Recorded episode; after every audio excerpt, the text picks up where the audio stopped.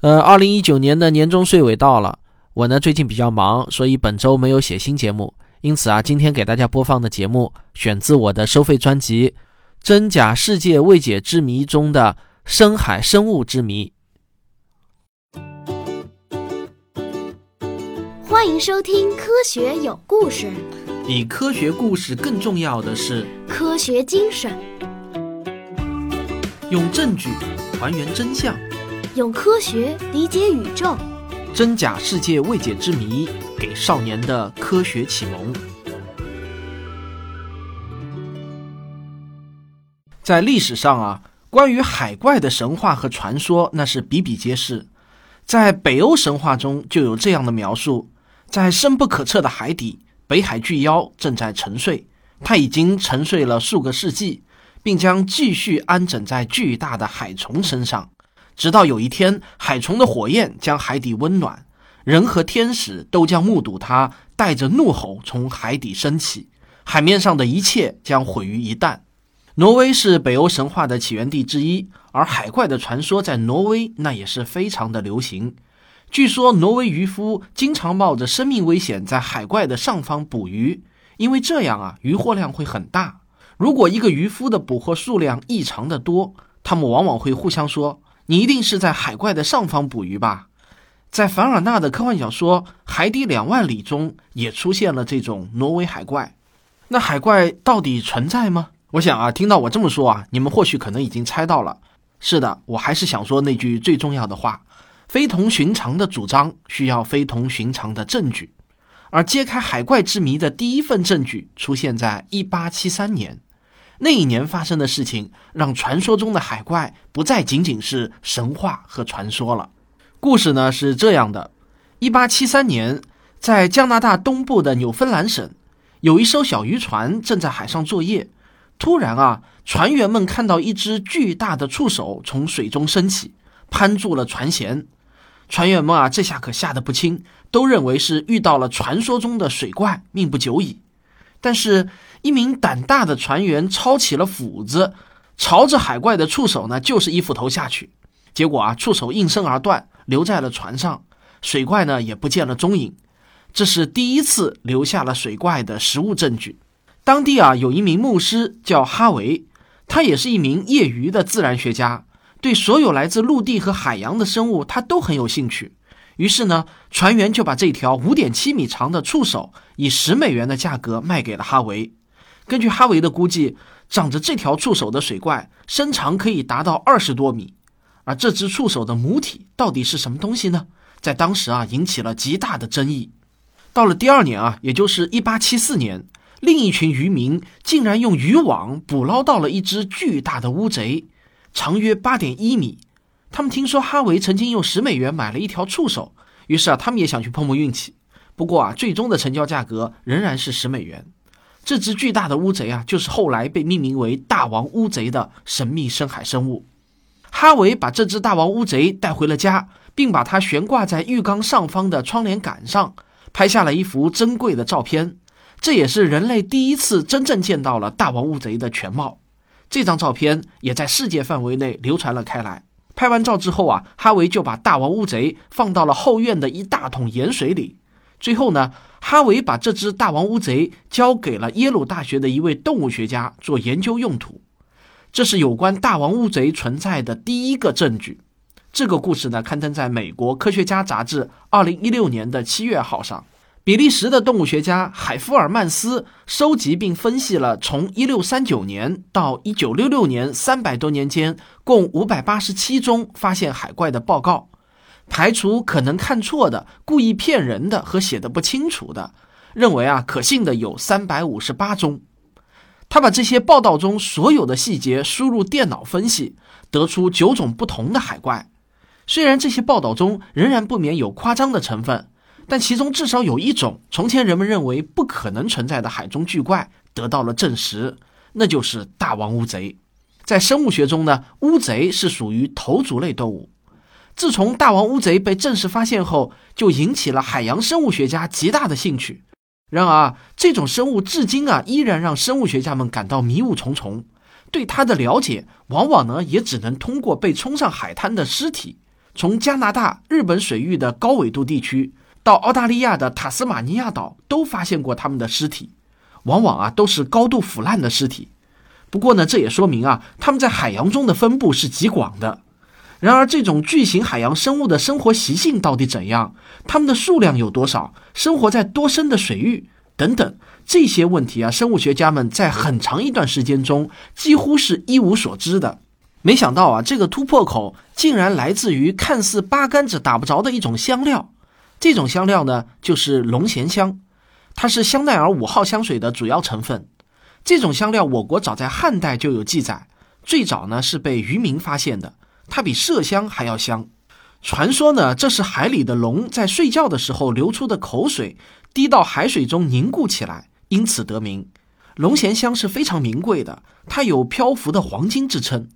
直到一九九三年，一群鲸类学家在亚速尔群岛的商业捕鲸船上，他们研究了十七头抹香鲸胃里的食物和肠道后，有了一个意外的发现：他们竟然看到了龙涎香是如何形成的。在抹香鲸的肠道中，科学家们找到了一种坚硬的角质物质，被肠道分泌物包裹着，而这种角质成分竟然就和龙涎香一样。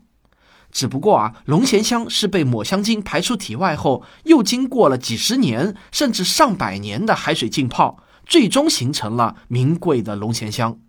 而那种坚硬的角质物质，经过进一步的研究才发现，它们竟然就是大王乌贼的嘴部。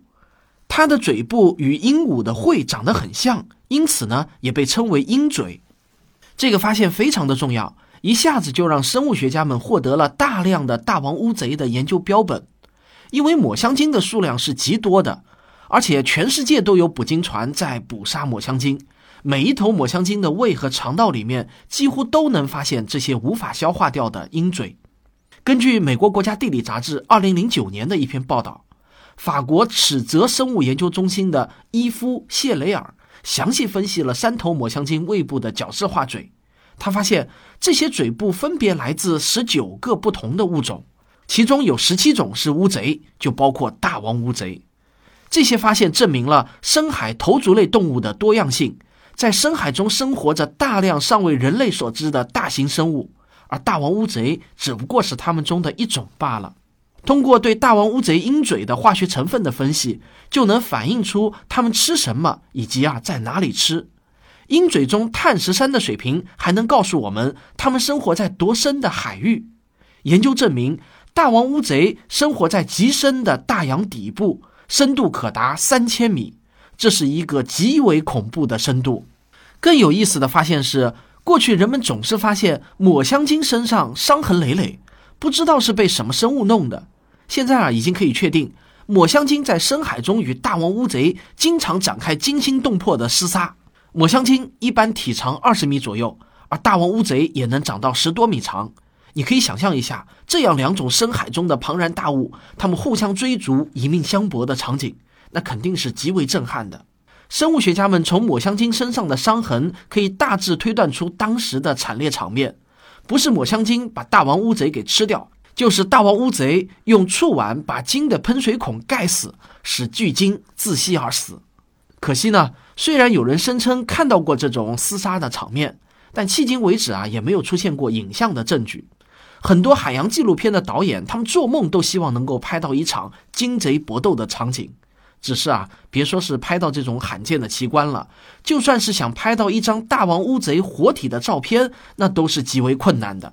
在哈维拍下那张著名的大王乌贼的照片后，一百二十八年中竟然无人能够拍到一张大王乌贼的活体照片。直到二零零二年一月十五日，在日本的濑户内海，人们首次拍摄到了活着的大王乌贼的照片。那是一只被绑在码头上奄奄一息的大王乌贼。人们在浅海区域发现了它，但是很快啊就死亡了。好运气呢，出现在二零零四年的九月，日本科学家在小笠原群岛捕捉到了一只大王乌贼的全貌，并且用照相机给记录了下来。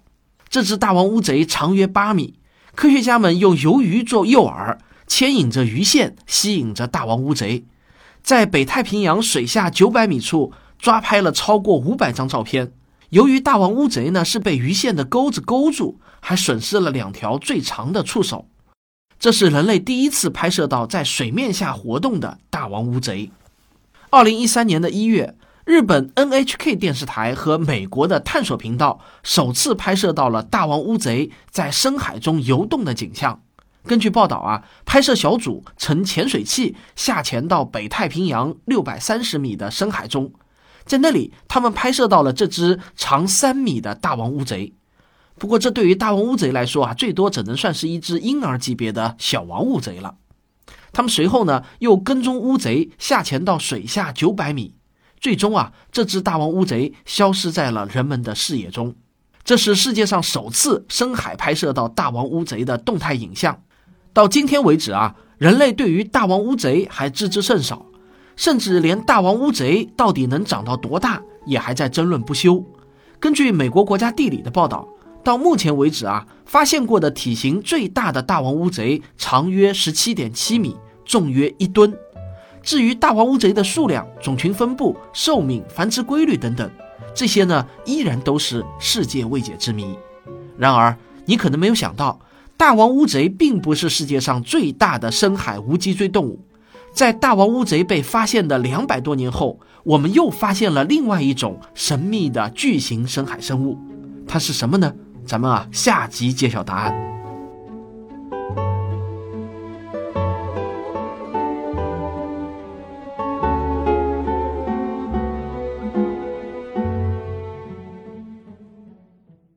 上期节目我们讲了大王乌贼，它其实啊就是很多传说中的海怪。但是啊，令人没有想到的是，海怪不只是大王乌贼。一九二五年，生物学家在一头抹香鲸的胃里发现了一只巨大触手的残肢。当时人们的第一反应啊，这就是大王乌贼，因为这个时候大王乌贼是人们唯一已知的能长出那么大触手的海洋生物。可是呢，很快人们就发现啊，这只触手似乎跟大王乌贼的有很大区别，触手上面有一些结构与大王乌贼的很不相同，反而很像是某种鱿鱼的触手。乌贼的触手和鱿鱼的触手，它们的区别在于啊，鱿鱼触手上有钩子，而乌贼呢是没有的。但问题是，怎么可能有这么巨大的鱿鱼呢？但这件事情啊，很快就被人淡忘了，一晃呢就是几十年过去了。到了上世纪七十年代，一艘在南极捕鱼的渔船捕获到的鱼类身上发现了一些奇怪的钩爪痕迹，这些痕迹呢非常的明显，也很巨大。当时的生物学家无法判断这是什么生物留下的爪印，似乎呢与已知的任何生物都不同。直到一九八一年，这些令人感到奇怪的现象才终于得到了解答。一艘在南极海岸捕鱼的俄罗斯拖网渔船捕获了一条长达四米的鱿鱼。经过生物学家们的判定啊，这是一条未成年的雌性鱿鱼，属于管鱿目酸浆鱿科。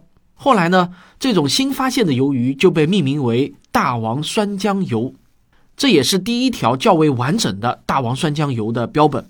未成年的就已经长到了四米长，那成年的能长到多长呢？你可能会以为啊，一个新的鱿鱼属被发现了，而且啊还是如此巨大的一种，肯定会引起生物学家们的巨大兴趣，很快就可以捕捉到很多活体了吧？其实啊，大多数人都高估了人类的能力。面对大洋，人类依然是极为渺小的。大洋下的浩瀚依然超过了任何人的想象。我们对海底的了解，真的可能还不如对月球的了解更多。又过了二十多年，直到二零零三年的四月二日，英国的 BBC 在线刊发了一篇配图的新闻报道，在南极海域附近才再次找到了一头大王酸浆鱿的样本。是的，找到的时候呢，已经死了。这头大王酸浆鱿的总长度啊是六到八米，如果不算触手的话，身体的长度呢是二点五米，就是说啊，它的身体呢比姚明还要高很多。不过呢，这头大王酸浆鱿依然是一只未成年的，成年的大王酸浆鱿到底能长到多大，这还是一个谜。新西兰的海洋生物学家，专门从事乌贼研究的专家，奥克兰理工大学的高级研究员史蒂夫·奥希尔博士告诉 BBC 在线。捕获这头大王酸浆鱿做标本之前，我们对它知之甚少，只知道这个物种生活在南极洲的深海环境里。现在呢，我们可以肯定，它的体型大于大王乌贼。大王乌贼不再是最大的管游目生物了，我们终于找到了更大的物种，它更大，而且是大了一个数量级。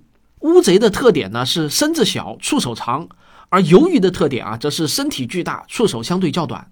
因此呢，虽然单论触手的长度，可能大王酸浆鱿没有大王乌贼的触手更长，可是啊，如果要按头身的大小来算的话，那大王酸浆鱿就要巨大的多了。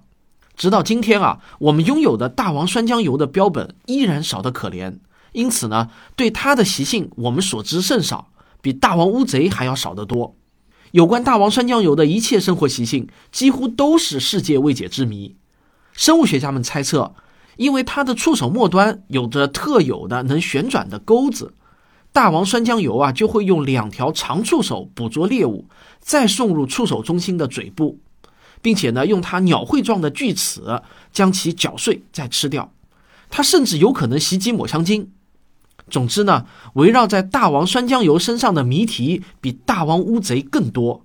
人类对它的研究可以说啊，才刚刚开始。我找到了一段有关大王酸浆鱿的珍贵视频，我放到了科学声音的小程序中。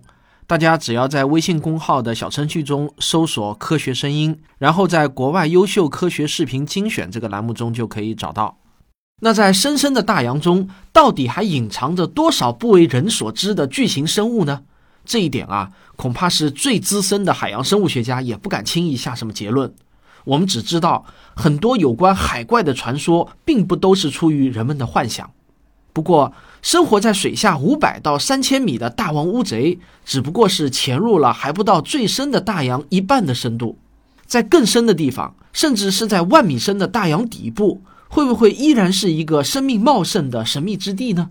在很长的一段时期，科学家们认为，超过五千米的深度后，海洋中就不可能再有活着的生命了，因为那里的环境啊，对于生命来说实在是太不友好了。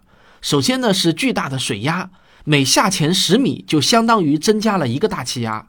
在陆地上，如果你在一百五十米高的写字楼中工作，气压的变化是很小的，你不会有什么感觉。但是啊，如果你潜入水中同样的深度，你的血管就会被压瘪，肺呢就会被压缩到仅仅只有一个橘子的大小了。在五千米的水下是一种什么感觉呢？你可以想象啊，自己被十五六辆满载的水泥搅拌车压在身上的感觉。不过这种体会呢，是像人类一样，身体中有中空结构的生物才能感受到的。如果海洋生物的身体每一个缝隙都被海水填满的话，那么它们的感觉啊，可能就是另外一回事儿了。除了巨大的压力，在深深的海底没有阳光，没有氧气，那是一个与地面环境截然不同的环境。然而，一九六零年，瑞士人皮卡德乘坐迪里亚斯特号首次到达马里亚纳海沟一万一千多米的沟底。他惊讶地发现啊，在那个深度，居然是端足目生物的领地。这是一种甲壳纲的生物，长得像是虾米，只是呢，它的全身是透明的。他们就这么在毫无保护的状态下好好的活着。这一下就颠覆了生物学家们的认知。更加惊人的发现呢，是来自于上世纪七十年代的传奇潜水器阿尔文号。阿尔文号在加拉帕戈斯群岛附近两千五百米深的洋底发现了巨大的海底黑烟囱。因为水压巨大，所以海水的沸点呢是远远高于一百摄氏度的。在黑烟囱的附近啊，温度可以高达三百五十摄氏度。但是就是在这样一个极端环境中，却存在着一个完整的生物群落。从细菌到各种蠕虫，再到各种的虾兵蟹将，那是应有尽有。这些生物不需要氧气，它们的能量来源是海底火山口的热量以及各种硫化物。硫化氢对于所有地面上的生物来说啊，都是一种剧毒的化合物。它们源源不断的从热液喷口中涌出，那里呢是一个独立的小世界，没有阳光、氧气或者其他一切通常与生命有关的东西。这个生态系统的基础不是光合作用，而是化学合成作用。若是在这次发现之前，有哪位生物学家提出这样的生态系统模型的话，绝对会被生物学界认为是异想天开的。例如啊，有一种叫阿尔文虫的，它的头部的水温呢，竟比尾部的水温高出了七十八摄氏度。在此之前啊，人们普遍认为不可能有复杂生物能存活于五十四摄氏度以上的高温中。现在呢，居然发现有一种生物啊，不但生活在远高于这个温度的水中，而且呢，居然还是生活在冰火两重天的环境中。这一发现啊，就彻底刷新了我们对生命生存条件的认知。现在我们已经知道，这样的热液喷口遍布在各个大洋。迄今为止发现的最深的热液喷口位于加勒比海最深处的开曼海槽，深度是七千六百八十六米。深海热液喷口的生物主要包括细菌、古菌、病毒、底栖生物和浮游生物。热液喷口附近常密集栖息着一些个体巨大、身体结构极其特殊的无脊椎动物群落，多数呢都是以前从未发现过的种类。我能查到的最新资料啊，到两千年为止，在深海热液喷口发现的生物种类已经有十个门、五百多个种属，特有种超过了四百个。特有科呢有十一个，新发现的物种数量还在不断增加中。但是啊，大家千万别忘了，人类拥有的能够下潜到黑烟囱深度的深潜器啊，掰着手指头都能数得过来。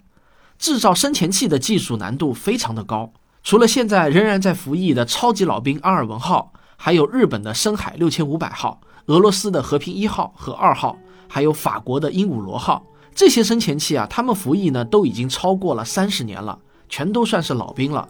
那比较新的深潜器呢，有中国的蛟龙号以及美国的深海挑战者号等。或许啊，还有我没有查到的深潜器，但肯定呢也是多不到哪里去了。因此呢，深潜器到达过的海底，可能连大洋的万分之一都还不到。天知道，在深深的大洋底下，还有多少人类未知的奇特生物呢？那有关深海生物的未解之谜啊，会一直伴随着人类对大洋深处的探索活动。好了，这就是本期的节目，我们这个话题就讲到这里，咱们下期啊来聊聊金字塔。